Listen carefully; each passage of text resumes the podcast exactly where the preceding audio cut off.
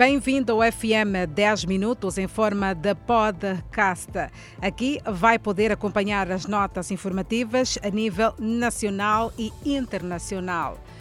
Espera-se que venha a ser uma mais-valia, sobretudo para a África Austral, pois o Presidente da República garante que Moçambique vai continuar a contribuir para um bom ambiente de negócios na SADC.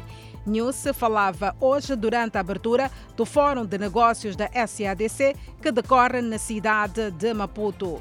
Ou seja, para além de servir como plataforma corporativa integrada de diálogo e promoção econômica competitiva e empresarial da SADC, o Fórum de Negócios, que decorre na cidade de Maputo, tem em vista a exibição do potencial que cada Estado-membro, assim como impulsionar o ecossistema empresarial da região. São apontadas áreas como a industrialização, investimentos, sustentabilidade e ambiente de negócios como foco do fórum. Felipe Nunes, presidente da República e presidente em exercício da SADC, fala dos passos econômicos da região austral de África e assegura que a pandemia da Covid-19 desacelerou a economia não só do mundo, como também as exportações no continente. Por outro lado, o News garante que Moçambique vai continuar a contribuir para um bom ambiente de negócios na SADC. Participam no evento organizações empresariais e governamentais dos países que integram a SADC. Um caminhão de transporte de carga envolvido nas obras de reabilitação da estrada Tica-Busse caiu no rio quando tentava aceder ao Batelão. Segundo o motorista do caminhão que pretendia fazer a travessia no rio Buse, o mesmo conta que o seu meio circulante apresentou problemas mecânicos quando dirigia-se para o Batelão. Este facto chegou a paralisar a circulação do batelão, que garante a travessia de pessoas e bens por cerca de 48 horas. Várias foram as pessoas que, inclusive, pretendiam atravessar com suas viaturas naquele ponto, mas estavam totalmente desesperadas por conta do cenário. Embora não tenham sido registrados danos humanos, as autoridades locais afirmaram que ainda estavam por calcular os danos que esta situação terá causado à paralisação da travessia de pessoas e bens. Uma perda considerada prematura e a cidade da Beira, para não dizer todo o país, se ressente porque, vítima de doença, perdeu a vida a primeira secretária do Comitê Provincial do Partido Frelimo em Sofala. A trágica notícia da sua morte apanhou de surpresa vários membros desta formação política na província de Sofala. Segundo a comunicação tornada pública pelo secretário do Partido Frelimo em Sofala, Angelina Nchumale perdeu a vida na noite de segunda-feira no Hospital Central de Maputo, onde esteve internada desde o princípio do mês passado. Destacáveis membros do Partido Frelimo em Sofala estiveram na manhã desta terça-feira na sede do Comitê Provincial na Beira e não encontravam palavras para descrever esta perda irreparável. Henriques eh, Bongesse, atual vice-ministro do Mar, Águas Interiores e Pescas, que em tempos também desempenhou as funções de primeiro secretário provincial da Frelimo em Sofala, afirma que o partido perdeu uma grande camarada que sabia lidar com todos. Angelina Nchumali dirigia os destinos do partido Frelimo em Sofala desde 2019 altura que substituiu do cargo Jaime Neto, atual ministro da Defesa é uma preocupação. Mata densa está a desenvolver e cobrir campos no cemitério de Texlon, na Matola. Os trabalhadores reclamam de equipamentos e o município diz haver esforços redobrados para colmatar o cenário. Mata densa e focos de lixo no interior do cemitério da Texlon, onde trabalhadores dizem ser poucos e não têm equipamento suficiente, incluindo meios de higiene e segurança no trabalho.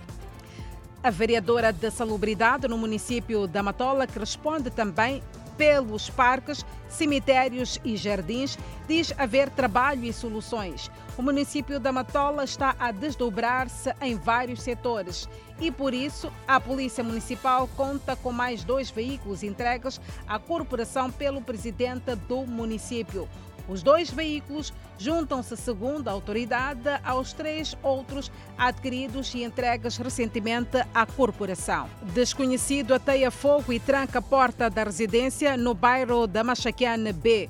O fogo, ao que tudo indica, consumiu quase tudo no interior dos compartimentos. São as chamas que consumiram quase tudo na residência. Os bens todos destruídos. A proprietária conta que foi chamada a voltar a casa a correr, dando conta do fogo. Ela não compreende as motivações do suposto crime em pleno raiar do sol e não esconde a possibilidade de se tratar de fogo posto. Os vizinhos que debelaram fogo falam de que o incêndio é estranho e suspeitam que seja alguém não distante do bairro. No bairro da Machaquena B, o ambiente é de medo. Aliás, a referida residência já foi vítima de ladrões. O Serviço Nacional de Investigação Criminal, na cidade de Maputo, investiga o crime que ainda não tem rosto. De Maputo para a zona centro, concretamente na cidade de Chimoio, famílias afetadas pelo ciclone Idai beneficiaram de casas no posto administrativo de Dombe, no distrito de Sussundenga, em Manica. As mesmas mostram-se satisfeitas. São famílias do posto administrativo de Dombe que sofreram com os efeitos do ciclone Idai. Maior parte destas perderam suas moradias. Hugo Damião faz parte do grupo. Na altura do sucedido, perdeu a casa e a aflição foi enorme. Hoje, a vida voltou à normalidade. No posto administrativo de Dombe, com a construção de 46 casas entregues à população. Otávia Francisco é uma das que beneficiou de uma residência. Entende que a iniciativa deve abranger outras zonas da região, onde existem mais famílias vítimas do ciclone Idai. Para além de residências, o governo promete implantar outros serviços básicos, como eletricidade, centro de saúde, escolas, mercado, entre outros, para o bem-estar da população. E desta feita seguimos com as notas informativas a nível internacional. A guerra começou quando o Hamas disparou salvas de foguetes contra Jerusalém e outras cidades israelitas no mês passado. Por conta do cessar-fogo, caminhões de vegetais passaram pela travessia após uma decisão do governo israelita de permitir o reinício de uma gama limitada de exportações. O acontecimento ocorreu no momento em que Israel diminuiu algumas restrições à faixa de Gaza, que ameaçavam o frágil cessar-fogo que encerrou os confrontos no mês passado. A trégua veio sob nova pressão na semana passada, quando ativistas ligados ao Hamas lançaram balões incendiários pela fronteira, desencadeando ataques aéreos israelitas que, além de casas, queimaram também terras agrícolas. O Hamas diz que os ataques foram uma resposta aos bombardeios da polícia israelita e à política violenta contra os fiéis muçulmanos na mesquita de Al-Aqsa de Jerusalém e ao despejo planejado de famílias palestinas de um bairro árabe. Abdallah é uma das vacinas que Cuba está a testar. Recentemente, a vacina Soberana 2 mostrou uma eficácia de 62%. O anúncio foi feito no momento em que Cuba enfrenta seu pior surto desde o início da pandemia, com registro de novas infecções. Na segunda-feira desta semana, foram notificados 1.561 novos casos de coronavírus, para um total de 169.365 casos confirmados e 1.170 mortes. A Organização Mundial da Saúde, OMS, exige uma eficácia de pelo menos 50% para que uma vacina seja aceita. Autoridades cubanas anunciaram que em algumas semanas esperam pedir à autoridade reguladora do uso emergencial das vacinas sob embargo dos Estados Unidos desde 1962, Cuba começou a desenvolver seus próprios medicamentos na década de 1980. Das 13 vacinas em seu programa de imunização, oito são produzidas localmente.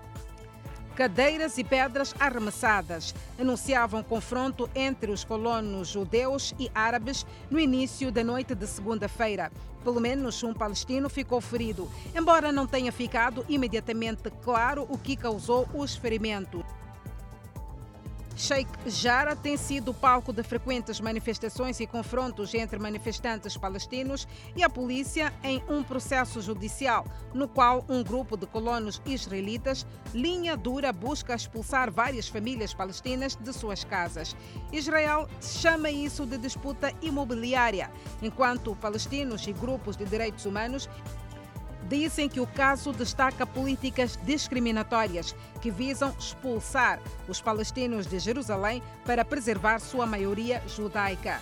O Hamas disse que os ataques foram uma resposta à violência da polícia contra fiéis muçulmanos na mesquita de Al-Aqsa, em Jerusalém, e ao despejo planejado de famílias palestinas do bairro árabe de Sheikh Jarrah. Os palestinos querem que Jerusalém Oriental seja a capital do seu futuro Estado. E foram estas as notas informativas que nós avançamos a esta hora. Mais informação poderá acompanhar às 19 horas e 45 minutos. Nessa altura, na sua companhia, estarei eu, Danissa Moiane e Adelaide Isabel. Até lá, fique bem, mas sempre na companhia da televisão, Rádio Miramar e também pelas plataformas das redes sociais.